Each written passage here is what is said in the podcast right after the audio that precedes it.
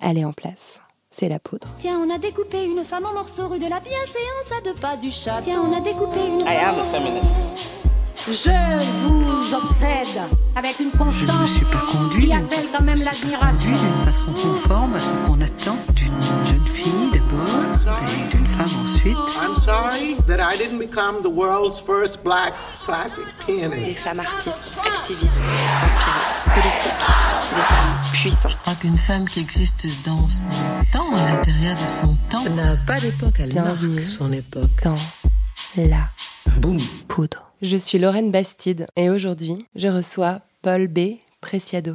on est sortis ensemble une multitude de corps dans la rue. Évidemment, les corps racisés étaient là en, en premier lieu, dans une grande alliance anti-nécropolitique, c'est-à-dire en fait des corps qui disent non à la violence, à la violence sexuelle, à la violence raciale, à la violence de genre, à la violence de l'État, à la violence policière.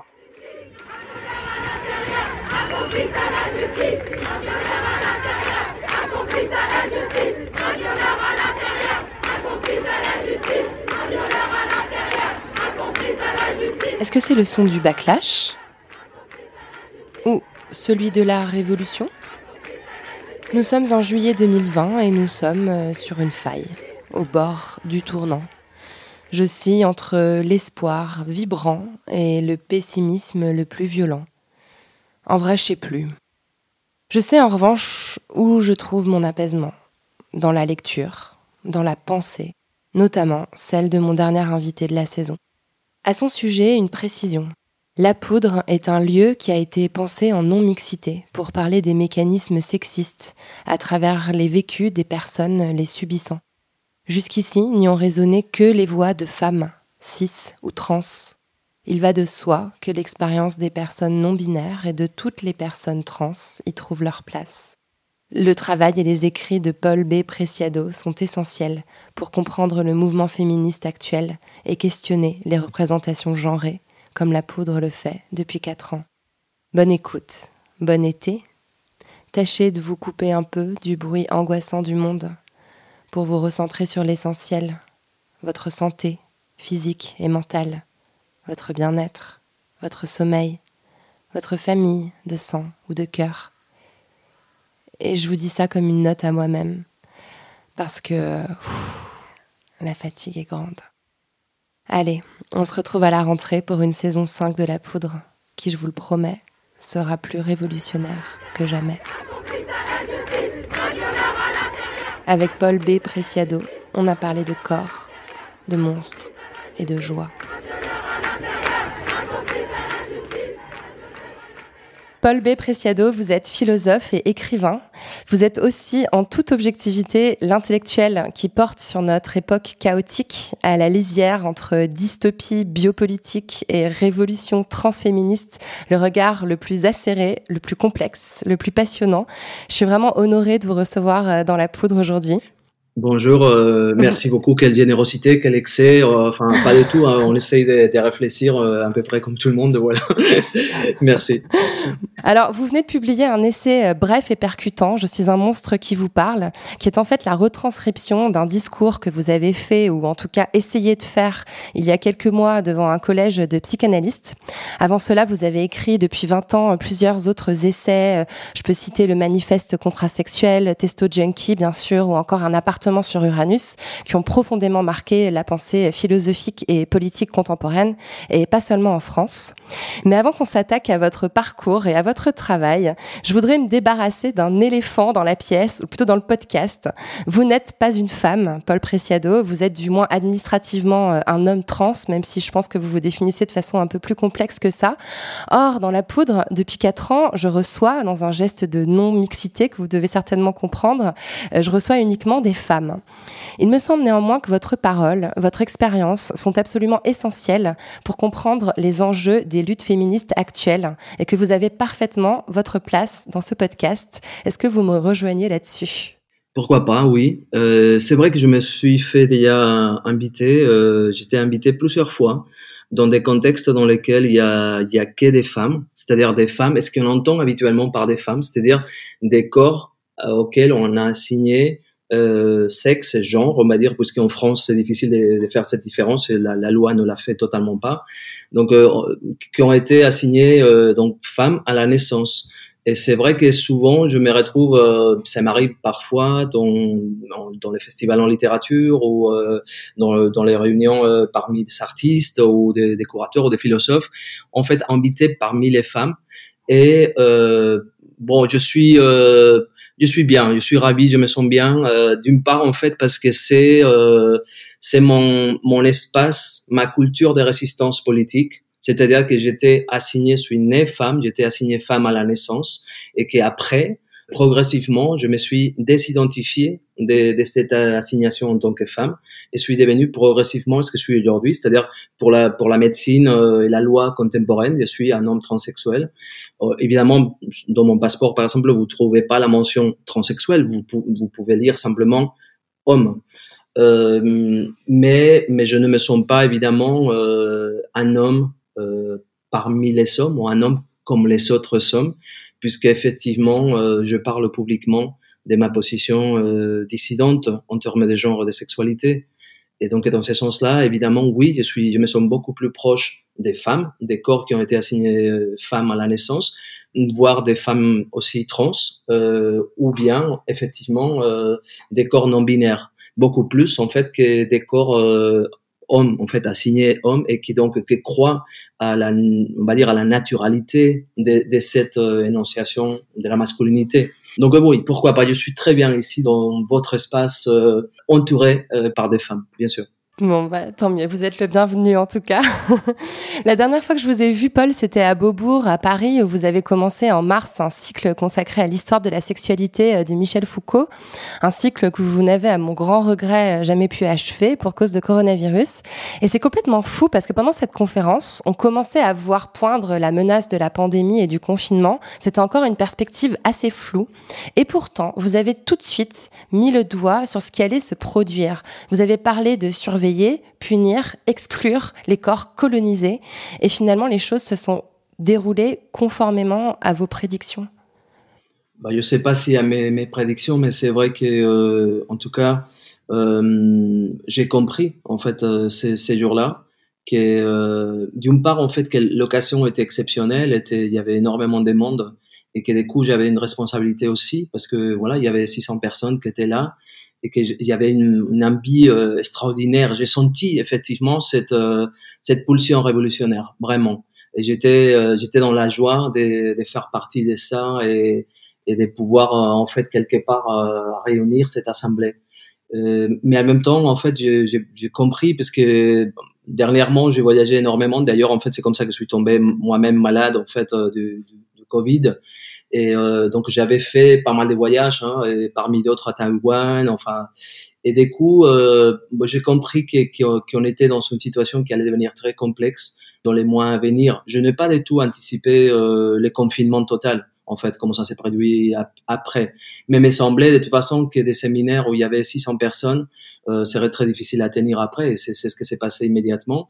Et c'est aussi, pour moi, ce qui est intéressant, c'est qu'évidemment, euh, les espaces traditionnels des reproductions de, des savoirs, c'est-à-dire les espaces, je parle là des, des, universités, des écoles, mais aussi les espaces des constructions et reproductions des mémoires, comme sont les musées par exemple, euh, les espaces, les institutions traditionnelles comme la prison, euh, comme les entreprises, la fabrique, etc. C'est-à-dire ces espaces justement que Foucault avait caractérisés en tant qu'institution euh, disciplinaire, euh, ont fait quelque part faillite pendant la, crise de, du Covid-19. C'est-à-dire, on a vu euh, ce, qui ce qui aurait été euh, inimaginable, parce que c'est vrai que quelque part, euh, Foucault avait, y compris dans son analyse de la peste, bon, analysé ou, quelque part anticipé aussi ces retraits dans l'espace domestique. Mais je pense qu'il n'aurait même, même pas pu imaginer la clôture et le quasi-effondrement total de ces institutions euh, disciplinaires.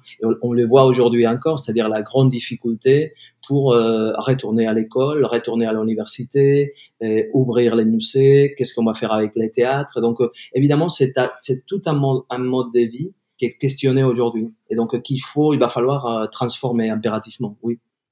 Ouais, puis vous aviez aussi une approche dans ce séminaire euh, qui était aussi de questionner Foucault et d'amener euh, dans Foucault euh, ce qui manque peut-être de l'antiracisme, du, féminisme et de, parler de, cette hiérarchisation des corps à laquelle on a vraiment assisté, je trouve, pendant la période du confinement.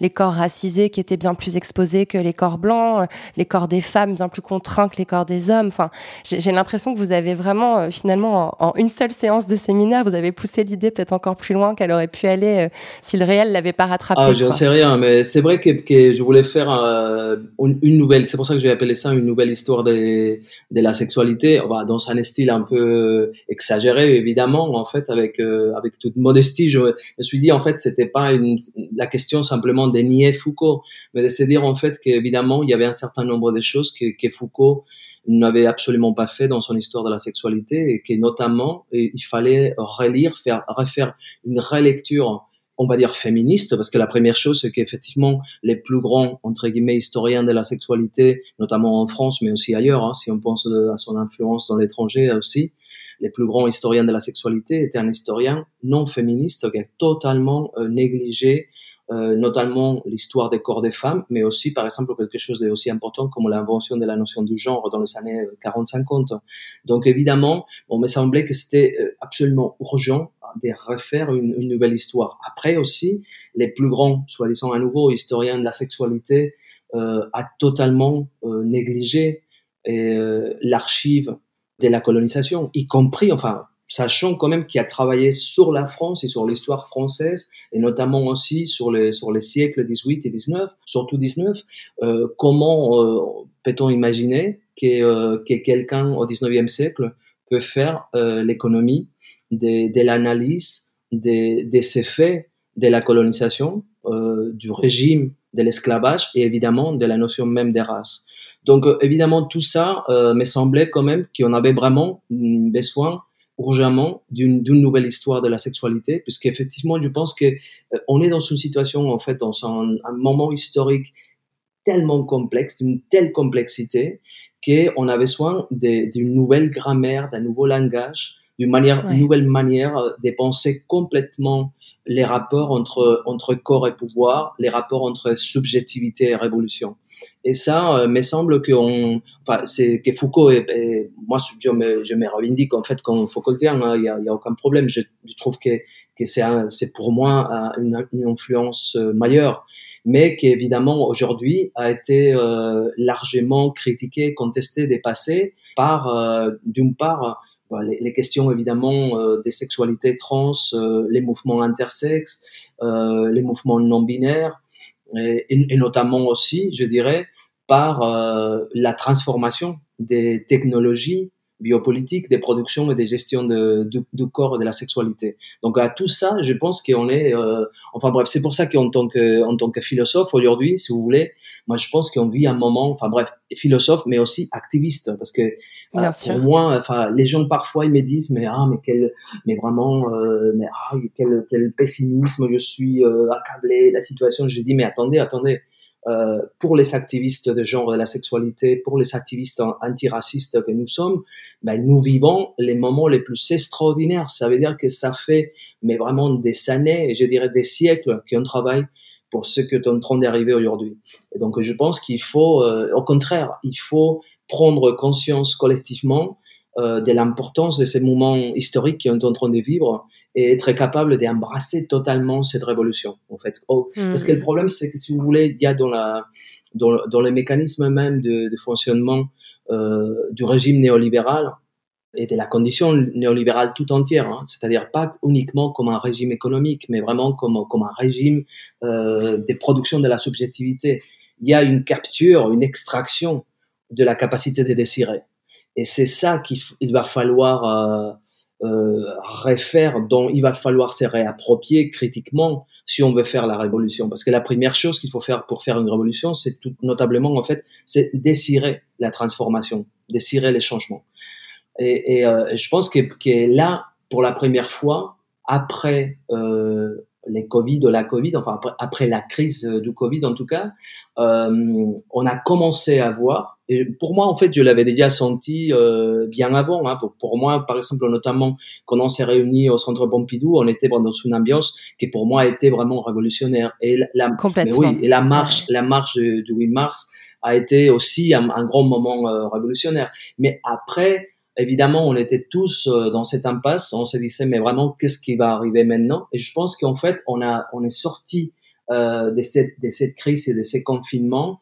En tout cas, des points de vue en fait des, des cultures ou des contracultures ou des cultures subalternes, de la manière la plus extraordinaire et la plus euh, la plus fantastique en fait, avec vraiment cette euh, cette tout de suite cette prise des, des paroles et, et, cette sortie immédiate en fait des corps en solidarité, on demande en fait, euh, pour moi un mouvement qui est, qui est, qui est un mouvement d'une importance. Je pense que c'est le plus grand mouvement honnêtement, euh, carrément en fait qu'on a vécu depuis euh, les années 50-60. Donc vraiment, euh, je pense que, que euh, et c'est un mouvement en plus qui est maintenant est, est beaucoup plus complexe et et me semble aussi qu'il faudrait l'interpréter comme un mouvement, je dirais anti-nécropolitique, c'est-à-dire en fait qu'on est sorti ensemble euh, une multitude de corps dans la rue. Évidemment, les corps racisés étaient là en, en lieu, en fait dans une grande alliance anti-nécropolitique, c'est-à-dire en fait des corps qui disent non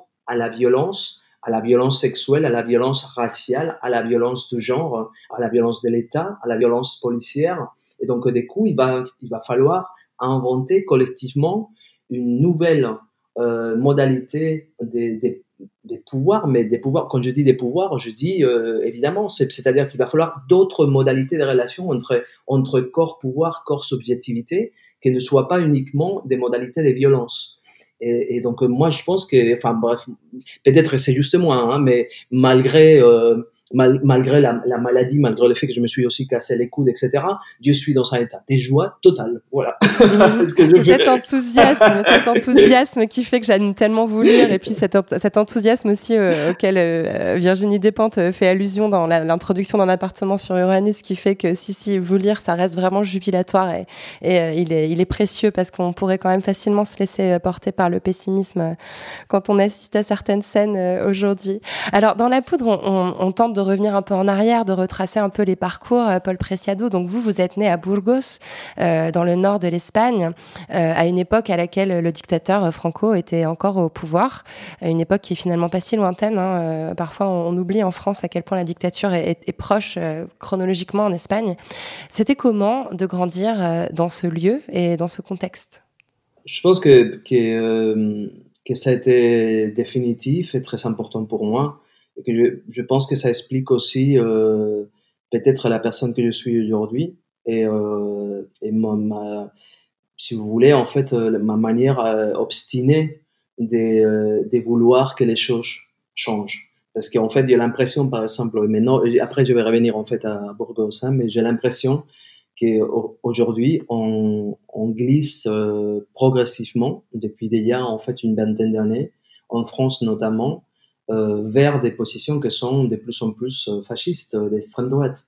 Je ne parle pas uniquement de, de rassemblement national, je, parle vraiment de, vraiment et, pas uniquement non plus des microfascismes comme, on parlait de Lucio Guattari. Je parle vraiment en fait d'un État néolibéral qui va prendre de plus en plus euh, des mécanismes autoritaires, des mécanismes d'usage euh, autoritaires et violents en fait des, des, certaines institutions à l'intérieur de l'État et donc, je pense que euh, je ne sais pas si je serais euh, aussi euh, sensible à ça si je n'étais pas né euh, dans une culture déjà fasciste.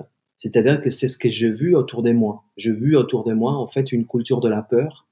Euh, j'ai vu, en fait, toute, toute ma, famille totalement détruite, en fait, si vous voulez, par la, par la guerre civile. Euh, parmi dans ma famille, en fait, si vous voulez, comme dans à peu près toutes les familles euh, espagnoles, il y a, il y a, y a tout, c'est-à-dire qu'il y a des gens, les, villages étaient divisés de manière quasi arbitraire. Et donc, du coup, j'ai eu des grands-parents qui étaient d'un côté ou de l'autre, mais qui avaient vraiment pas tellement d'idéologie, mais qui se sont retrouvés vraiment à lutter les uns contre les autres. Et, euh, et donc, j'ai vu effectivement comment les fascismes a, détruit profondément la société et comment aussi une partie de cette société a résisté à, des techniques des morts et des violences qui étaient inimaginables. Et aussi à des techniques d'effacement de la mémoire. Et donc, je pense que c'est aussi pour ça que maintenant, je suis vraiment, euh, si vous voulez, en fait, au moindre signe euh, des fascismes, si vous voulez, euh, bah, ma peau est hérissée. Une ultra Absolument, absolument, parce qu'en fait, parfois, ce qui m'arrive en France, si vous voulez, c'est que j'ai l'impression que, que mes collègues, en fait, là, je parle des aussi des philosophes, des gens de ma génération, euh, euh, des gens que par ailleurs en fait j'ai connus dans d'autres occasions, dans des colloques en philosophie ou ailleurs. en fait, eux aussi se sont déplacés progressivement, ont glissé progressivement euh, vers, vers, la droite et l'extrême droite avec des positions qui sont inimaginables pour moi en fait, si vous voulez. Et donc, euh, donc ouais, je pense que ça, c'est quelque chose qui, qui, euh, qui, va rester euh, avec moi toute ma vie. Et aussi, si vous voulez, la, peur dans le cas des sociétés comme, comme l'espagnol, mais aussi des sociétés comme l'italienne, comme la, comme la, portugaise, la, société aussi grecque, c'est-à-dire des, sociétés qui ont vécu euh, très longuement, et avec une implantation très longue, le fascisme. nous sommes des sociétés, là je vais parler en fait de toutes ces sociétés euh, qui ont vécu le fascisme pendant les années 50, 60, etc qui ont, une grande, grande facilité, et c'est la même chose en fait pour l'Amérique latine. C'est-à-dire que dans, dans, des conditions d'instabilité euh, sociale, politique, économique, ont, une grande facilité pour retourner euh, au fascisme, au nationalisme populiste autoritaire. Puisqu'effectivement, euh, quelque part, les, les, institutions démocratiques, soit ont jamais existé, soit ils ont été euh, véritablement détruites pendant la, la période fasciste voyez, donc, euh, et c'est précisément pour ça, en fait, si vous voulez, que je suis peut-être avec aussi un imaginaire, euh, euh, d'une part un imaginaire de la Révolution et d'autre part un imaginaire philosophique, en fait. C'est pour ça que je suis venu en France aussi, parce qu'évidemment, bah, j'ai étudié avec, avec Derrida à une époque, et bon, je, me suis formé dans la philosophie française. Et donc, pour moi, euh, la langue française et la philosophie française étaient très très importantes.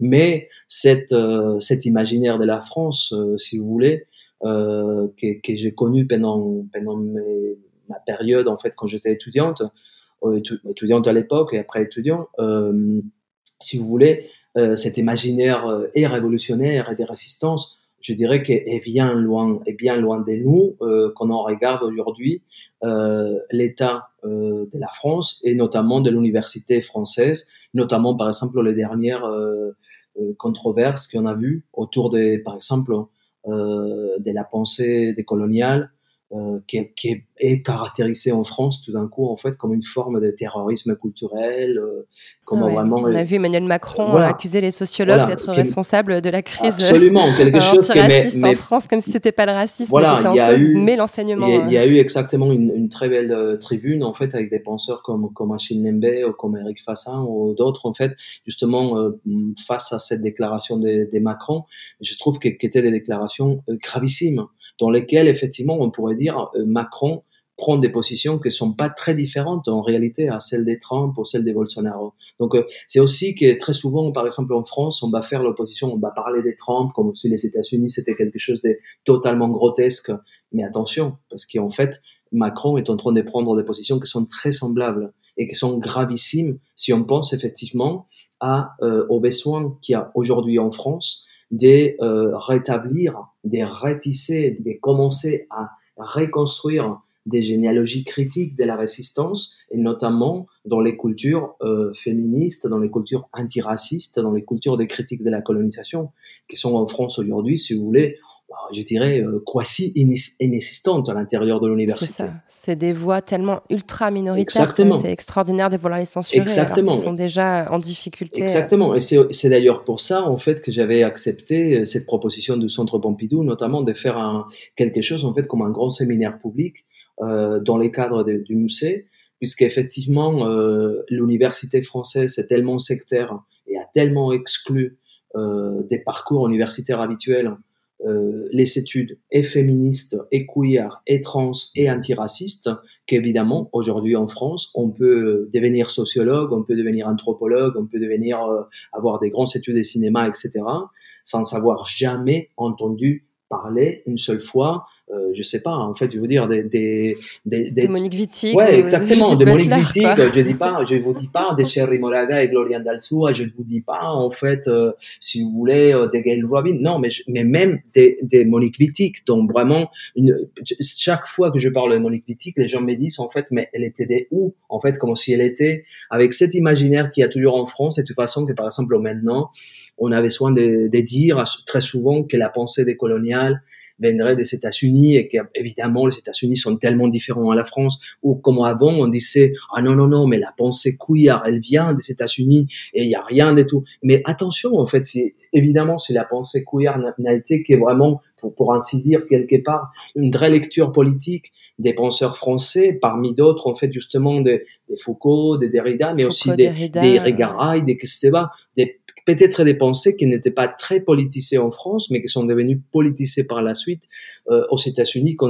Et qui ont dû traverser l'Atlantique. Pour, euh, D'ailleurs, vous avez dû traverser l'Atlantique vous aussi pour les découvrir. Hein. Vous avez découvert à New York. Quelque part, effectivement, il n'y aurait pas de théorie queer, il n'y aurait pas euh, la pensée de Judith Butler n'existerait pas sans, euh, par exemple, la, la pensée straight euh, des, des Monique Wittig. Euh, donc, euh, quelque part, en fait, en réalité, on ne peut pas parler de la pensée queer, de la pensée décoloniale, comme des pensées qui sont américaines ou qui viennent des universités américaines, bien au contraire. Je dirais en fait qu'il s'agit d'une pensée subalterne, minoritaire, critique, aussi bien à l'intérieur euh, de, l'université américaine que de l'université française. Vous voyez, donc, et c'est pour ça, en fait, pour revenir à la question du séminaire de Centre Pompidou, c'est pour ça que moi, j'avais envie justement de faire ces séminaires-là qui étaient en dehors de l'université, dans un espace où on pouvait aussi se retrouver avec des, des activistes, mais aussi avec des artistes, avec euh, peut-être des écrivains, avec des gens qui viennent du théâtre, avec des gens qui viennent du cinéma.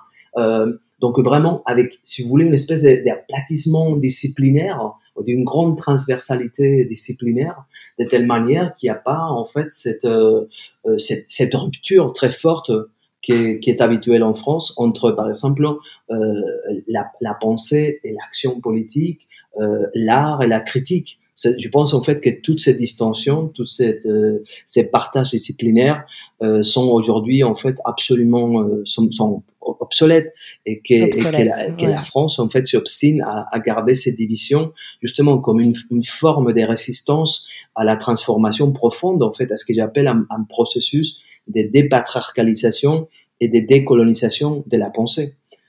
Hmm. Pour, pour, en revenir euh, à, votre enfance et en restant sur cette notion de résistance, il y a cette phrase dans votre dernier livre euh, On attendait de moi que j'effectue un travail efficace, silencieux, de genre et de reproduction sexuelle. J'aurais dû devenir une gentille petite amie hétérosexuelle, une bonne épouse, une bonne mère, une femme discrète. J'étais piégée. Si l'on m'avait clouée au sol, cela n'aurait pas diminué mon espace d'action.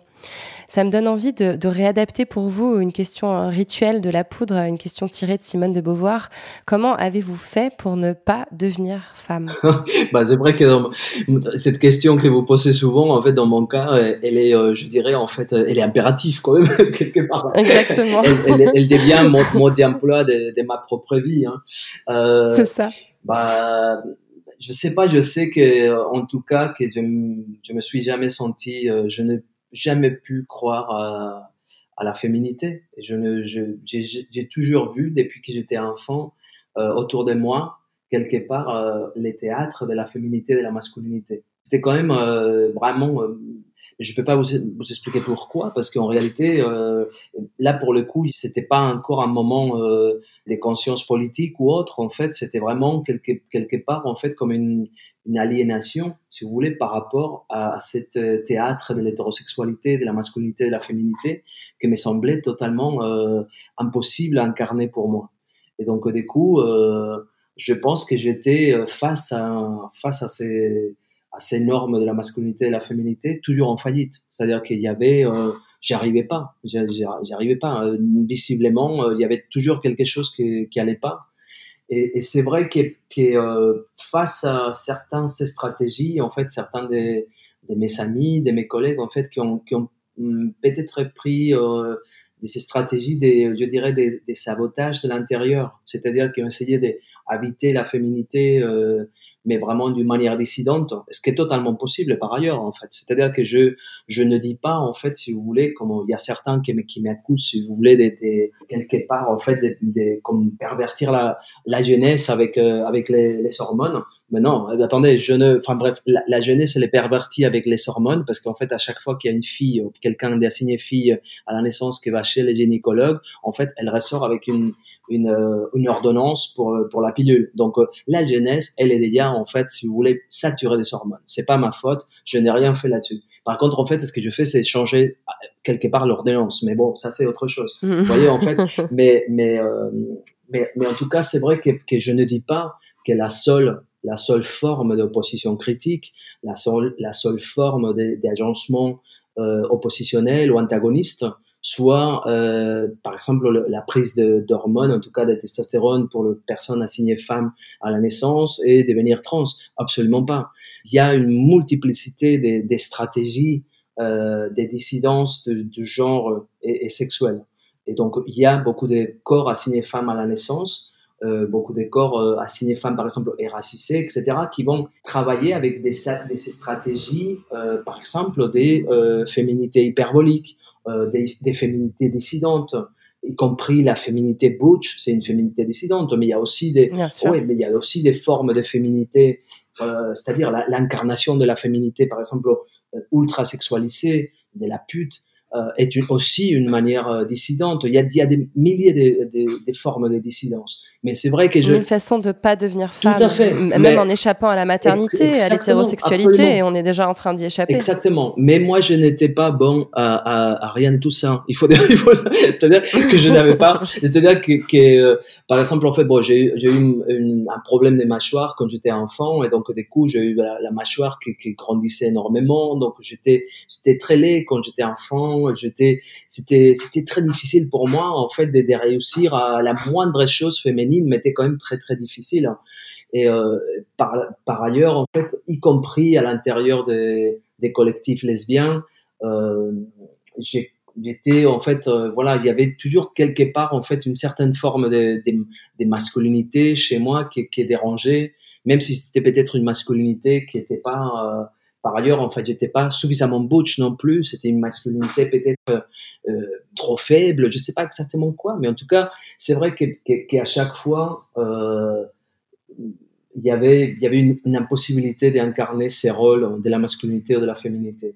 Et euh, mais je ne dirais pas en fait que j'avais, euh, n'y avait pas un plan en fait. Il n'y avait pas chez moi une stratégie. Je me suis pas senti, par exemple, je ne pensais pas que j'étais trans depuis que j'avais quatre ans je ne je me suis pas dit, même malgré le fait que même si quand j'avais 4 ans, je voulais absolument euh, accéder à une opération de changement de sexe. Ça, c'est la vérité. C'est-à-dire que, que, euh, que je, quand j'étais enfant, j'ai épargné de l'argent euh, pour deux choses. En fait, une, c'était pour acheter un, en fait, un petit singe qu'il y avait dans un magasin d'animaux à Burgos, dans ma ville, qui était, était très malheureux et je voulais absolument l'acheter. Et, euh, et, la deuxième chose que je voulais, en fait, c'est euh, avoir une opération de sexe. Euh, et, et, et, ça, si vous voulez, dans un contexte dans lequel il n'y avait absolument pas d'informations autour de, mo de moi sur les changements de sexe, etc. Mais je ne voyais pas à l'époque ces changements de sexe en fait comme une condition pour devenir un homme. Pour moi, c'était vraiment euh, ce qui m'intéressait, c'était un changement de sexe, mais pas du tout en fait devenir un homme. En tout cas, ce que je veux dire en fait, c'est que euh, j'ai lutte encore aujourd'hui en fait pour être capable de, de garder euh, cette, ce que j'appellerais en fait une forme de plasticité politique. C'est-à-dire que de la même manière que, que euh, qu'on peut parler justement de la, de la plasticité neuronale, en fait, oui, une plasticité politique, ça veut dire en fait avoir la capacité encore à, à désirer face ou contre la norme. Et ça, c'est euh, c'est comme c'est quelque chose qu'il faut quasi exercer. En fait, c'est c'est à peu près ce que disait euh, Foucault par rapport à la liberté, si vous voulez, en fait. C'est-à-dire que la liberté n'existait pas, il faut, euh, il faut la fabriquer. Et donc, il faut s'exercer quelque part. Et donc, c'est ce qui voilà. Donc, pour, pour ne pas devenir une femme, bah, il faut, il faut s'exercer à peu près tous les jours, puisque les contraintes et les normes sont, sont tellement nombreuses en fait et on vit dans un monde qui est tellement euh, quadrillé, qui est tellement segmenté qui est, euh, qui, est, qui est, très très difficile en fait euh, d'échapper à ces contraintes-là. De la même manière que pour moi aujourd'hui, en tant qu'homme trans, c'est très difficile aussi d'échapper à la, à la, normalisation de ma propre masculinité. Hmm aux, définitions extérieures qu'on va donner de, vous, de vous-même. D'ailleurs, c'est ce qui ressort aussi très bien dans, dans, dans le livre, dans, dans, votre euh, Je suis un monstre qui vous parle. C'est-à-dire que même votre identité euh, qui se veut euh, absolument plastique, non binaire, elle, elle, elle, revient à être quand même encore homme trans. Ça renvoie à un certain, cette certaine catégorie de santé mentale, de, de santé biologique. Enfin, même en essayant d'échapper à cette normisation de votre corps, en fait, vous vous retrouvez à nouveau normé. Et c'est ça d'ailleurs l'énorme rébellion de, ce livre hein, qui a aussi causé une telle, un tel émoi quand vous avez prononcé ce discours. Oui, mais maintenant, euh, si vous voulez, c'est pour ça que, que j'ai euh, voulais en fait appeler ce livre-là aussi. Euh, je suis un monstre qui vous parle parce que en fait, j'ai revendique maintenant aussi cette cette monstruosité, c'est-à-dire qu'on a été construit comme des monstres par par l'histoire du capitalisme patriarco-colonial quand je dis nous, je veux dire en fait, évidemment, d'une part, euh, les corps euh, non masculins, donc les femmes, les corps sexualisés, les corps racisés, les corps euh, homosexuels, les corps considérés en tant qu'handicapés, etc. C'est-à-dire, on a été construit dans, un espace, dans un non-lieu entre l'humanité et l'animalité. Et on est à tout moment, en fait, à tout moment, on peut basculer et tomber à nouveau vers, dans l'animalité. Et donc, euh, moi, ce que je, ce que j'ai voulu faire là, c'était euh, face à, si vous voulez, en fait, à la, à les stratégies habituelles d'intégration et normalisation, c'est-à-dire de, vouloir défendre à tout prix euh, notre position et notre intégration à l'intérieur de la culture hétérosexuelle, binaire, dominante, ou même à l'intérieur de, de, la culture de la suprématie blanche. Ce que je voulais faire, en fait, c'est dire non, est-ce que je, voudrais en fait arriver à parler à partir de cette monstruosité et comprendre aussi, prendre cette monstruosité aussi comme une, comme une puissance politique extraordinaire qui va permettre aussi une transformation, parce que la transformation révolutionnaire dont on parle, elle ne viendra pas, euh, elle va pas venir, si vous voulez, de l'intégration dans la culture dominante, ni hétérosexuelle, ni dans la culture blanche dominante, ni dans la culture euh, binaire, c'est-à-dire euh, dans cette division stricte masculin et féminin. En fait, ce qu'il nous faut, et c'est pour ça en fait que ça c'est ce que j'appelle les chemins du, monstre en fait avec Donna Highway, c'est justement euh, peut-être collectivement essayer d'imaginer en fait collectivement un ailleurs, quelque chose qui ne sera pas euh, dans cette fracture homosexuel hétérosexuel, euh, blanc noir, euh, masculin féminin, mais qu'est-ce que serait en fait un monde, une société dans laquelle en fait on aurait collectivement euh, dépassé les clivages de sexe, de genre, des races, comme des clivages en fait qui organisent tous les rapports du pouvoir et des savoirs d'une société. Et donc pour ça, est-ce que tout d'abord en fait je pense que, c'est très important euh, quelque part en fait si vous voulez comme une espèce de décentrement des sujets de l'annonciation scientifique, c'est-à-dire c'est qui qui a parlé jusqu'à maintenant. Exactement. Voilà, c'est ça. Exactement là. C'est exactement là que je voulais en venir parce que vous êtes euh, vous êtes docteur en philosophie. Enfin, vous avez beau avoir étudié à New York avec Derrida et Butler, vous venez quand même de l'université, qui est qui est le lieu euh, où l'on parle depuis une position d'autorité. D'ailleurs, euh, vous dites souvent que le fait d'être devenu docteur en philosophie vous a d'un seul coup euh, attiré un, un respect, une déférence que vous n'aviez jamais obtenu avant d'avoir ce diplôme en poche. Mais pourtant, dans votre travail ce qui est très intéressant, et ça arrive dès le départ, hein, dès, euh, Testo Junkie en 2008 et même encore avant, le manifeste contrasexuel, vous parlez depuis votre point de vue. Vous, en fait, vous avez choisi le genre littéraire de l'autofiction. Et il me semble qu'en fait, c'est le geste peut-être le plus politique que vous pouviez accomplir euh, en tant qu'universitaire, de revendiquer ce jeu et, d'envoyer bouler cette espèce d'universalité, cette pseudo-neutralité euh, objective euh, qui aurait été celui de, du docteur en philosophie. Que c'est pas ce jeu qui permet de faire émerger cet imaginaire que vous décrivez? Bah, La question, c'est que, euh, en fait, les, je dirais en fait que ceux qui occupent la position euh, de la suprématie, de la domination, n'ont pas besoin de jeu. Parce qu'en fait, eux, ils sont la position euh, universelle. Donc, ils n'ont pas besoin de dire jeu. Parce qu'en fait, quand ils parlent, en fait, leur parole a déjà une condition d'objectivité. Vous voyez ce que je veux dire En fait, c'est Ouais. plus complexe que ça. C'est-à-dire, c'est pas simplement que moi, j'ai choisi, en fait, de parler, euh, de, de- de- de- par exemple, de, de cho- choisir l'autofiction en, tant- en tant que st- stratégie. C'est qu'en fait, si vous voulez, euh, les philosophes, et quand je dis les philosophes, je dirais jusqu'au XXe siècle, probablement, en fait, si on fait comme ça, euh, de manière très rapide, jusqu'à Hannah Arendt, euh, pratiquement la plupart des philosophes, on va trouver en fait c'est des philosophes et, jusqu'à Simone de Beauvoir par exemple en fait c'est des philosophes euh, masculins et des philosophes dont l'hétérosexualité n'est pas contestée, c'est-à-dire que y compris par exemple quelqu'un comme Foucault, y compris quelqu'un comme Roland Barthes ne, ne fera jamais mention explicite de la sexualité, de sa sexualité, ni à l'intérieur d'une histoire de la sexualité, ni par exemple en fait Roland Barthes à l'intérieur de euh, ses écrits en fait sur l'amour, même si évidemment on peut aujourd'hui se dire ah oui c'était était là, mais enfin il y a, absolument pas euh, une position des paroles forte euh, en tant que en tant que personne considérée homosexuelle ou alors que par exemple en fait beaucoup des, des féministes beaucoup de féministes lesbiennes. Et là je pense là par exemple en fait et beaucoup de féministes noires et beaucoup de penseurs noirs. Je pense à, de manière notoire, par exemple à quelqu'un comme Audre Lorde, je pense euh, évidemment à des gens comme Monique Wittig, euh, je pense aussi à des gens comme MSSR, je pense aussi, euh, y compris des gens comme Guisson, c'est-à-dire Angela Davis évidemment. Euh, on ne peut pas échapper. Ce n'est pas en fait, si vous voulez, que je choisis les genres euh, autofiction. C'est qu'en fait, je ne peux pas prendre la position de, du sujet universel. Parce que si je la prends, c'est au risque de même mimétiser avec la pensée hétéropatriarcale et coloniale.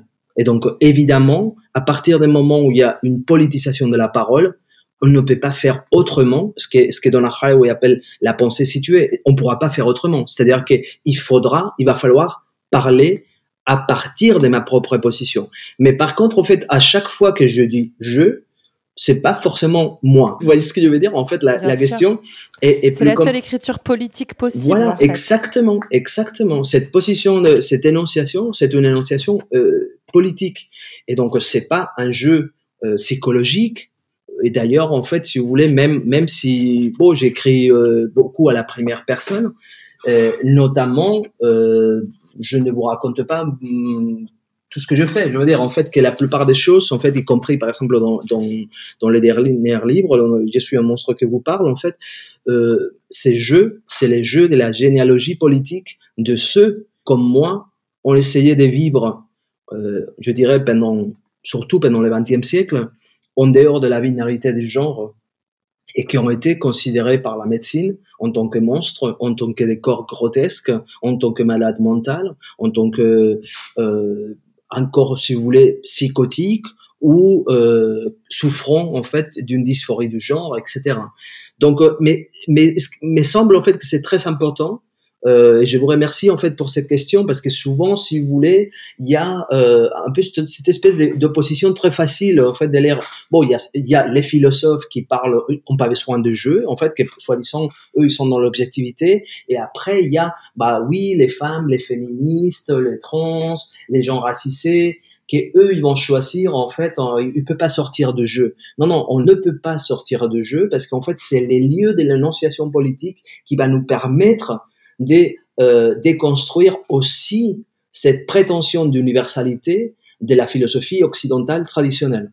Puisqu'il n'y a pas d'objectivité, c'est-à-dire que la, la plupart des, des philosophies sont incarnées dans un corps, un corps hétérosexuel, un corps masculin, ou bien un corps qui va prendre cette position tout en mettant, euh, tout en faisant, euh, si vous voulez, l'économie de sa propre expérience politique. Dans les cas les plus extrêmes, comme ceux, par exemple, de, de, des des- des Foucault, des Roland Barthes dont, dont on parlait tout à l'heure, ou la, quantité des, des- je vous dis, mais enfin là, c'est encore une, on pourrait faire encore un, autre podcast des milliers de podcasts, la quantité des femmes euh, lesbiennes au placard qui vont euh, jusqu'à très récemment, en fait, si vous voulez, mettre leur sexualité totalement entre parenthèses, euh, faire l'économie absolument de cette expérience-là, pour être capable justement d'articuler une, une, parole, soit philosophique, soit autre. Donc c'est encore, c'est encore, euh, et ça, euh, j'attends encore avec voilà, je, l'appelle euh, de toutes mes voeux, si vous voulez,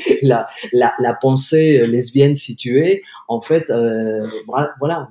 Et ça, c'est pour ça aussi que je revendique en fait avec une telle force, par exemple, la pensée de Monique Wittig, parce que euh, c'était très difficile pour Monique Wittig écrire, quelque chose en fait comme les corps lesbiens, comme elle l'a fait, et elle a payé ça très très cher. En fait, c'est-à-dire qu'après euh, elle, a, elle a été plus ou moins euh, totalement oubliée dans la, dans la littérature, l'histoire de la littérature française, et elle a fini ses jours, elle est partie aux États-Unis, et elle a fini totalement, vraiment comme, comme un écrivain euh, totalement inconnu, en fait, si vous voulez, sa vie aux États-Unis. Donc, je pense C'est intéressant de comparer les, les, destins de Monique Wittig et de Simone de Beauvoir. Simone de Beauvoir, qui était à mon avis tout aussi lesbienne, mais qui s'est affichée dans l'hétérosexualité avec Sartre. Enfin, son couple l'a permis peut-être de, de, survivre à l'effacement de l'histoire. Ouais, je, pense qu'il y a quelque chose un peu vertigineux là. Ouais, je pense pas. je ne dirais pas en fait que je ne dirais pas euh, que, que, Monique, euh, pardon que Simone de Beauvoir était lesbienne, parce que pour moi, en fait, le, le lesbianisme est aussi est aussi une position politique. Politique, bien sûr. Et que du coup, en fait, pour moi, euh, malheureusement, Simone voilà, de Beauvoir. Voilà, eu des maîtresses, quoi. Voilà, Simone de Beauvoir était surtout lesbophobe, en fait. Plus même si elle pouvait avoir une sexualité avec des femmes. Vous voyez ce que je veux dire, en fait? Bien sûr. Mais mhm. pour moi, euh, être lesbienne aussi, c'est euh, c'est aussi ça. C'est articuler, en fait, une position d'énonciation. Et c'est d'emblée, donc, une position politique. Et si on n'est pas capable en fait de prendre cette position politique, peu importe en fait qu'est-ce qu'on fait euh, au lit ou pas ou avec qui. Vous voyez ce que je veux dire? Donc la, ces rapports entre entre sexualité et écriture, entre sexualité politique, entre sexualité et production des connaissances est très complexe. Et euh, évidemment, ce qui, est, euh, ce, qui est, ce qui est très intéressant maintenant, c'est qu'on commence à comprendre en fait que quand on parle peut-être d'autofiction, euh, il s'agit pas simplement, en fait, si vous voulez, de parler des, des soi. C'est pas ça ce qui se passe. Vous voyez, c'est pas, c'est pas, euh, parce que souvent on va dire, en fait, c'est des nombrilismes, en fait. Euh, non, en fait, par exemple, moi, ce qui m'intéresse dans le, dans Je suis un monstre qui vous parle, en fait, c'est euh, comment les corps des personnes trans et non binaires a été historiquement réduit à la monstruosité, à l'animalité, pathologisé, médicalisé, criminalisé, et donc, ce parcours-là et cette généalogie-là est une généalogie politique qui, évidemment, elle, traverse la totalité de ma vie, mais c'est pas une narration psychologique pour autant Bien sûr, mais non, enfin, je, l'entendais vraiment comme ça. Pour moi, enfin, il y, a cette phrase que j'ai surlignée dans votre livre qui, pour moi, résume euh, toutes les luttes euh, minoritaires euh, actuelles. En réalité, mon corps acquis ni la médecine, ni le droit, ni la psychanalyse, ni la psychiatrie ne reconnaissent le droit de parler avec un savoir expert sur ma propre condition. Enfin, je pense que ça redit un petit peu, de façon un peu plus courte, ce que vous venez d'expliquer, c'est-à-dire que pour les subalternes, il n'a pas d'autre choix en fait que de parler depuis soi, sur soi, pour ne pas laisser un, discours extérieur se produire euh, euh, Exactement, sur, mais, soi. Quoi. Mais voyez, en fait, que euh, des points de vue philosophiques, ça, c'est quelque chose d'extraordinaire. Je pense que c'est une des, plus, belles choses, en fait, philosophiquement et politiquement qui, qui soit. C'est-à-dire que, comment vous expliquez cette paradoxe? C'est-à-dire, on a été construit, là, je dis on, puisqu'en fait, on est, on est un collectif des corps très large. Hein, si vous prenez effectivement, euh, y compris les corps des enfants, puisque les enfants aussi, euh, les enfants, les corps, euh, les corps féminisés, donc les corps femmes, les corps considérés homosexuels, les malades mentales, les corps considérés comme malades mentales, handicapés, etc. Les corps ouvriers aussi, racisés. Donc, vous voyez, en fait, donc, on commence peut-être en fait à, à, avoir devant nous un, un, un paysage, ce que j'appelle somatopolitique, c'est-à-dire un, un, paysage des corps politiques très, très, très large. Et la question, la belle question philosophique, c'est comment est-il possible, en fait, que ayant été construits par l'histoire et par les, par régimes des pouvoirs dans lesquels on était, euh, ayant été construits en tant que corps sans raison, sans parole, donc euh, comme non-sujet, comme objet uniquement de la violence, objet de l'extraction euh, par exemple de l'extraction de, pouvoir, enfin pardon, de la force reproductive ou de la force productive pour, les, pour le corps ouvrier ou de la force reproductive pour les femmes ou, ou, la force totale productive et reproductive, la totalité de la force de la vie pour les corps euh, racisés, comment est-il possible en fait que dans ces conditions de destruction totale du corps et de la subjectivité, on soit à un moment donné en fait capable de prendre la parole. Vous voyez ce que je veux dire? En fait, de, construire les conditions de l'énonciation, de prendre la parole et de dire non, je ne suis pas ça que vous avez fait de moi. Ça, c'est, ça, c'est extraordinaire. Vous voyez? Ça, et c'est, euh, donc, ça veut dire en fait que les, processus euh, biopolitiques des normalisations, les, processus de, de, production de la subjectivité euh, ne fonctionnent pas totalement. Qui a, en fait, et c'est là, si vous voulez aussi, euh, où euh, je pense euh, la philosophie de féministes queer, comme, comme celle de Judith Butler, par exemple, en fait, ont, transformé et ont rendu beaucoup plus complexe la pensée de Foucault. Puisqu'en fait, si vous voulez, on, pouvait imaginer en fait un rapport très physique entre, entre les pouvoirs et la subjectivité, comme si les pouvoirs, voilà, il, va opprimer les gens et donc il va produire des corps, euh, des corps féminisés, des corps homosexuels, des corps trans, des corps. Mais en fait, la question, c'est que ces corps-là sont capables de résistance, sont capables de critiques, d'insubordination, y, y compris en fait de la transformation à travers du langage et de la transformation totale de l'appareil des pouvoirs jusqu'à imaginer justement une issue. Ce que j'appelle dans le livre, dans le Je suis un monstre qui vous parle, en fait, donc une sortie, jusqu'à imaginer une sortie. Que ça, c'est quelque chose, c'est ce c'est ce si vous voulez, ce que je voulais aussi partager avec cette assemblée-là, mais aussi avec, les lecteurs, c'est qu'en fait, en réalité, il y a presque toujours, je dirais presque, malheureusement presque, mais il y a presque toujours une issue. Et que cette issue-là, elle est, à construire. Il faut la construire collectivement. Et, c'est construit en, grande partie avec des techniques qui sont très semblables à celles de l'art, c'est-à-dire avec l'imagination.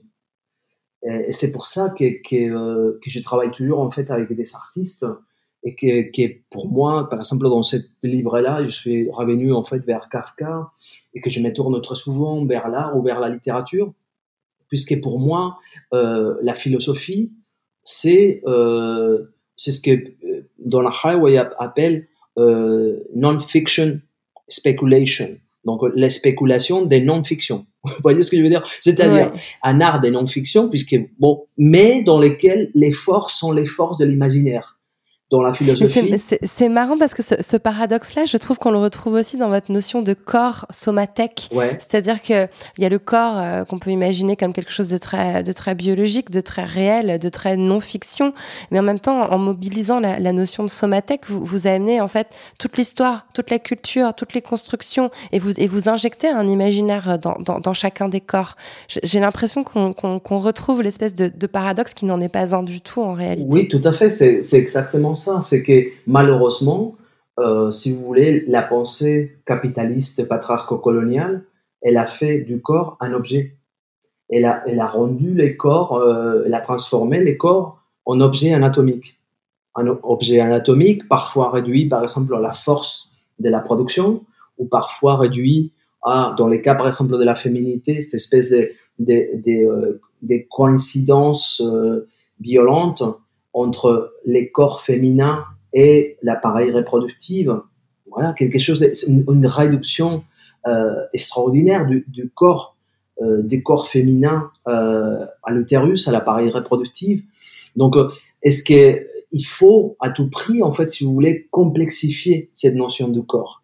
À peu près comme, comme Freud, je suis très critique de la psychanalyse en tant que comme, comme pratique clinique aujourd'hui, mais je suis pour autant en fait un grand lecteur de, de Freud et donc dont j'apprécie beaucoup la philosophie par ailleurs dans, dans certains aspects et notamment par exemple la même chose que, que Freud avait fait quand il a commencé à explorer l'inconscient et donc du coup il s'est dit bah voilà l'appareil euh, psychique il est euh, il est beaucoup plus large que la conscience.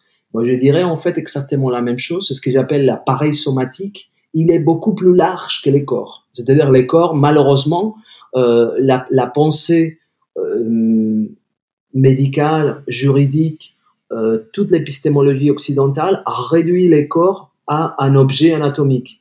Mais en fait, il y a quelque chose comme ce que j'appelle la somathèque, cet appareil somatique, qui est beaucoup plus large que, les corps en tant qu'objet anatomique. Et donc, qui est rempli, absolument rempli, c'est ce que j'appelle en fait une, archive, une archive politique qui est absolument construite, fabriquée euh, par, euh, par les représentations, par les images, par les discours, par les institutions. Et donc, euh, il est, euh, il est en constante euh, construction et refabrication. C'est-à-dire que nous savons pas un, corps, non. Euh, notre, parce qu'on a, on, on, a, on a cette tendance en fait à réduire les corps à sa physicalité, mais même cette physicalité, on n'en connaît rien, puisque par exemple en fait, si vous vous pensez maintenant, euh, notamment par exemple grâce à, la pensée féministe pendant les dernières euh, 10 10, 15 ans, en fait, il y a une grande transformation de la, représentation du clitoris. Je vous donne cet exemple, en fait, parce que peut-être c'est celui-là que, les, auditeurs et les auditrices et les autres qui sont ni is, ni, enfin, qui sont ni femmes ni hommes, qui sont en train de nous écouter, en fait, qui peuvent penser justement à comment on va représenter aujourd'hui les clitoris. Eh bien, euh, cette représentation, cette nouvelle représentation fabrique aussi tout un espace un, espace politique totalement différent à celui-là qui était fabriqué par la pensée et par la représentation anatomique, par exemple, du 19e siècle. Je dirais en fait la même chose par rapport en fait au corps trans, qui, qui moi euh, me fascine, pas uniquement parce que c'est les corps dans lesquels j'habite, mais me fascine par son, sa non-coïncidence avec euh, la cartographie anatomique dominante, avec l'anatomopolitique dominante. C'est-à-dire qu'en fait, en, réalité, les corps trans, de la même manière que les corps intersexes, que les corps non binaires, n'existaient pas dans la, dans la cartographie de l'anatomie politique dominante. Du coup, on, va, on va dire qu'il il existe uniquement les corps masculins et les corps féminins et on va les définir avec des critères qui ont affaire surtout, en fait, si vous voulez, à la potentialité reproductrice du, corps masculin et des corps féminins. Mais par contre, en fait, la réalité et là, pour le coup, en fait, je, vais être, euh, si vous voulez, je vais faire un stage d'une notion que j'utilise pas beaucoup, mais, la matérialité du, corps, du corps trans, comme du corps intersexe ou comme des corps non, non binaires, elle, elle n'existait pas dans la représentation anatomique, ni dans la représentation euh, juridique, ni institutionnelle. Et l'inscrire dans la représentation institutionnelle anatomique et juridique changerait absolument tout, absolument tout.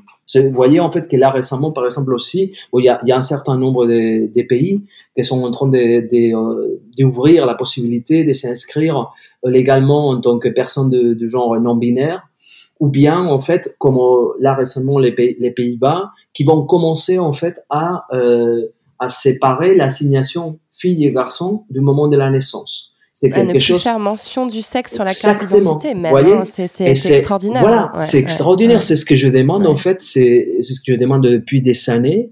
Euh, je pense que cette assignation euh, dans la dans l'acte de naissance est, est discriminatoire. Et, et, ce que je, je pense en fait, c'est qu'il faudrait idéalement, mais je je le, crois, c'est-à-dire que de toute façon, on va être en fait, si vous voulez, dans ce que j'appelle en fait un, changement euh, euh, un glissement épistémologique, une transformation épistémologique, c'est-à-dire aussi de, des langages, des représentations, euh, des, systèmes de connaissances qui vont faire qu'éventuellement, dans un futur très proche, on serait sorti du régime de la différence sexuelle. Quand je dis ça, évidemment, si vous voulez, euh, mes collègues psychanalystes et aussi beaucoup de euh, des philosophes, des anthropologues, etc., et français et ailleurs, en fait, disent non, mais, mais bon, le est totalement fou, etc. Eh bien, je suis désolé. Euh, on a dit aussi que Galilée était fou quand il disait en fait que, euh, que la Terre euh, tournait autour du Soleil et ne pas l'inverse. Et moi, je pense mais... qu'on est dans un moment exactement comme celui-là et qu'on verra, vous allez le voir, vous, c'est moi, on va les voir. En fait, on verra ces moments dans lesquels euh, on va accepter la radicale multiplicité des vivants et donc l'impossibilité de dire, d'assigner au moment de la naissance fille ou garçon. Et donc, pour le coup, si vous voulez, détacher complètement l'inscription d'un corps en tant qu'être humain et son assignation de, de genre au sexuel. Hmm. on retombe sur cet enthousiasme vraiment, enfin, qui, caractérise votre travail. Et, puis, je sais où vous le puisez parce que vous le dites souvent. Vous, vous éprouvez, euh, et c'est quelque chose que je partage d'ailleurs avec vous, une immense joie dans la lecture de ces intellectuels, euh, ces, chercheuses. Vous avez cité pendant l'interview Donna Haraway, Monique Wittig, Angela Davis. Il y a une vraie jouissance à lire ces textes-là et, et à lire la société à travers ces textes-là.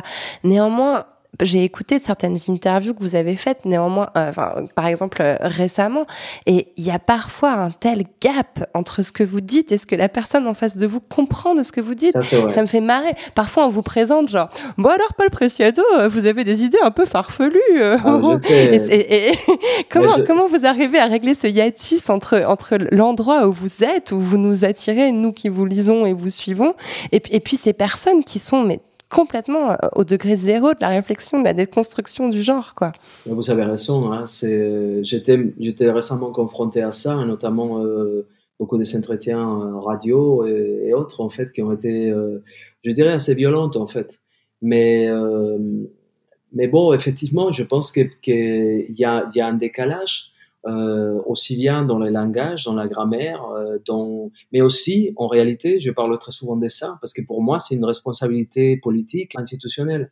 C'est-à-dire qu'effectivement, elle est où l'enseignement euh, féministe en France?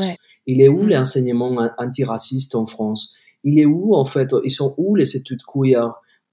Si vous voulez, mais je ne dis pas des études queer à l'université. Ce que je voudrais, en fait, c'est qu'il y a effectivement à l'école, à l'école primaire, des études, euh, des, ateliers euh, qu'on puisse parler effectivement, parce que après, comment on va euh, modifier, comment on va transformer des pratiques totalement ancrées, intériorisées des violences de genre et sexuelles qui commencent à l'école.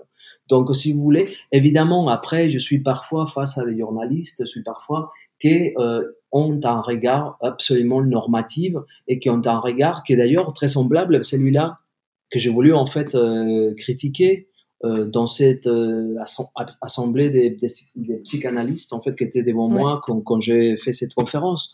Mais en même temps, si vous voulez, pour moi, comment dire en fait, pour moi, une des choses qui est plus importante maintenant, c'est que je ne suis pas, je ne me considère pas, si vous voulez, un penseur uniquement trans ou un penseur euh, uniquement féministe ou un penseur antiraciste. Non, je suis un penseur révolutionnaire. C'est-à-dire que tout ça, je vais, euh, la, pensée féministe, la pensée antiraciste, la pensée trans, etc. Pour moi, euh, l'objectif, en fait, c'est une transformation profonde de la société. Et donc, du coup, je ne veux pas refuser de parler avec quelqu'un, puisqu'en fait, euh, voilà, il va falloir, euh, il va falloir parler avec euh, les psychanalystes très réac, il va falloir parler avec des journalistes qui ont malheureusement jamais eu accès à des études féministes. Et comment vous croyez en fait que c'est pas, si j'arrive en France et, j'ai dit bah, c'est pas, est-ce que vous connaissez pas Albert Camus? Les gens diront, ah bah non, mais comment tu, tu connais pas Albert Camus? Mais par contre, en fait, je, bah oui, mais par contre, en fait, euh, on peut très bien, euh, si vous voulez, euh, parler avec avec quelqu'un qui a jamais jamais lu, enfin qui connaît, si vous voulez, la, les, les cheveux afro d'Angela Davis, mais qui a jamais lu l'œuvre d'Angela Davis et qui va en fait rester avec une image, si vous voulez, quasi pop d'Angela Davis. Donc, les problèmes, c'est celui-là. Donc à partir de là, euh, bah, je suis prêt maintenant à, à commencer un, un, grand travail des, des, ateliers collectifs. Moi, je de pédagogie.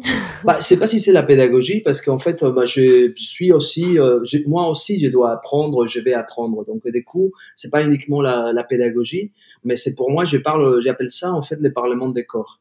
Et voilà, mmh. c'est-à-dire en fait, c'est vu que les institutions dominantes dans lesquels euh, on a été jusqu'à maintenant euh, transformé en sujet ou en monstre euh, ne fonctionnent plus, y compris en fait les parlements. Ben voilà, transformant les institutions, toutes les institutions en parlement des corps et on va se réunir, on va commencer, c'est ça, il faudrait commencer à se réunir collectivement et à se dire qu'est-ce qui ont, de quoi on avait soin, quels sont les instruments de quels on avait soin pour transformer, euh, pour transformer les mondes, pour faire cette, cette grande révolution euh, transféministe, euh, antiraciste, écologiste. Hmm. Vous avez dit, euh, je, ne suis pas qu'un philosophe du féminisme ou du corps, et, pour moi, c'est vrai, vous êtes un philosophe du bonheur. Euh, c'est vraiment une thématique qui revient ah, très souvent. je, je, vous le jure, ça, c'est la première fois que quelqu'un me dit ça. Parce que vous le dites ah bah, tout le temps. Je, je vous lis avec ah attention depuis, depuis, depuis longtemps. Et par exemple, il y a cette phrase que j'ai relevée dans un appartement sur Uranus. Le bonheur se tient dans la conviction qu'être vivant, c'est être témoin d'une époque et ainsi se sentir responsable, brutalement et passionnellement responsable de la, de la destinée collective de la planète. Ce thème de la joie et du bonheur revient très souvent dans, votre travail et vous reliez systématiquement ce bonheur et cette joie à, la, transformation politique de la société et, à l'engagement, à l'activisme en réalité bah, Oui, mm, absolument. Pour moi, oui. Parce que pour moi, c'est pas les problèmes, c'est que c'est pas facile dans une société comme la nôtre de se sentir vivant. Vous voyez ce que je veux dire? C'est-à-dire que parfois, euh, là, c'est vrai, hein, je, je, passe, je passe par beaucoup de collectifs, je parle avec énormément de, par exemple, des, des, des jeunes personnes euh, trans ou non binaires, euh, des familles avec des enfants trans, des, des personnes aussi, tout simplement, qui sont, on va dire, dissidentes sexuelles, ce que traditionnellement on appelle homosexuels ou autres, et qui, qui passent par des, des situations d'une énorme violence. Donc, c'est pas très facile de se sentir vivant aussi euh, à, cause de ce qu'on disait tout à l'heure, c'est-à-dire de comment fonctionne euh, le dispositif néolibéral qui, qui, qui, nous rend quelque part, euh, si vous voulez, euh, systématiquement dépressifs, dans une espèce d'apathie collective, des bon, bah, rien n'est plus possible, en fait, de toute façon, on pourra rien faire. C'est un peu près ce qui se passait après le confinement, quand les gens disent, ouais, mais maintenant, tout va revenir comme avant, tout ça. En fait, la mm-hmm. question, c'est, mais comment reconnecter, comment se reconnecter avec la vie? Avec ce que ça veut dire en fait être vivant. C'est tellement difficile puisque on est constamment en fait traversé, impacté par des techniques des morts. Parce qu'il faudrait maintenant changer toute notre perception. C'est pour ça en fait que j'appelle à une révolution esthétique, une révolution de la perception. Parce que le problème, c'est que par exemple, la consommation, on a cru que c'était bien et que, que c'était euh, consommer égal succès. Et donc, du coup, euh, voilà, la, la, consommation, la production, c'était pareil. Production égale progrès oh, on va produire. Mais la question, c'est qu'il faut transformer notre regard, puisque la consommation, c'est un acte de destruction. La production, c'est un acte de destruction. C'est pas un acte de progrès. Non, c'est un acte de destruction. De destruction sociale, politique, écologique. Donc, euh, voilà. Et donc, du coup, par exemple, moi, maintenant, bah, je ne consomme presque pas. Ça ne m'intéresse presque pas. Enfin, je, je m'intéresse à la production, entre guillemets, de, de ma propre de mon propre imaginaire. J'essaie de, par tous les moyens de résister en inventant des récits, euh, des textes, des images, mais autrement, la production ne m'intéresse pas du tout. Et la, la consommation m'intéresse, mais absolument pas. Et ça nous rendra pas heureux. Donc, je pense que c'est ça. C'est quand je parle d'une révolution aussi, je parle en fait de, de cette joie, c'est-à-dire de quelque chose qui commence, une joie qui commence par se dire ah oui, mais en fait, nous sommes vivants. Nous sommes malgré tout, malgré cette, euh, capture, malgré, malgré le fait d'avoir été l'objet de, tout un ensemble de techniques des morts, nous sommes vivants. Donc, qu'allons-nous faire en fait de cette vie, de chaque moment de vie? Et là, du coup, en fait, c'est une explosion, si vous voulez. C'est la joie en tant que stratégie politique aussi. Exactement. Vous voyez que c'est pas si absurde de vous ramener au bonheur et à la joie. non, mais c'était vrai. C'est vrai que par contre, en fait, c'est la première fois que, quelqu'un me dit en fait qu'il a retrouvé les bonheurs euh, dans, dans, mes textes parce que avant, mais c'est vrai que j'ai senti aussi une, euh, pour le coup, un clivage générationnel, c'est-à-dire que, que mes lecteurs sont très jeunes et, euh, et qui avant les lecteurs plus âgés me disaient euh, même s'il y a des, des, très âgés enfin je vais pas enfin l'âge aussi elle est c'est une construction sociale et culturelle hein. donc il y a des très ringards dans tous les côtés c'est pas c'est pas ça mais c'est vrai qu'il y avait avant beaucoup de la de la génération de ma génération beaucoup de gens me disaient oh tes écrits sont très violents ils sont euh, ouais, c'est tellement dur c'est tellement et en fait, voilà, maintenant, je retrouve les, les gens qui ont 20 ans qui commencent à me dire non, non, mais c'est vraiment très joyeux. Et je dis, ah, finalement, finalement, j'ai dû attendre en fait très longtemps en fait. Fallait attendre d'être compris. Bon, moi, j'ai pas, j'ai pas 20 ans, mais j'ai 20 ans dans, dans l'âme. c'est ça. Hmm. Paul Preciado, comment vous entendez-vous avec votre utérus rebelle et non reproductif, comme vous dites dans ce livre? Ah, mais très bien. Pour l'instant, aucun problème. Euh, résignification euh, cognitive et, sexuelle de mon utérus. Euh, et donc, voilà. est un utérus euh, trans très joyeux. Voilà. Parfait. et si je vous dis la poudre, ça vous évoque quoi? Ah, La poudre, pour moi, la première fois que je l'ai entendu, pour moi, c'est. Enfin, moi, je suis, suis espagnol, hein, donc c'est anarchisme. Barcelone, bombe voilà, explosion. Euh, et donc la poudre, euh, si on peut, on peut, au lieu de, jeter une bombe, en fait, si la poudre est, dans la voie. Donc euh, voilà, si parce qu'en fait, je pense que toutes les révolutions quelque part commencent par la voix.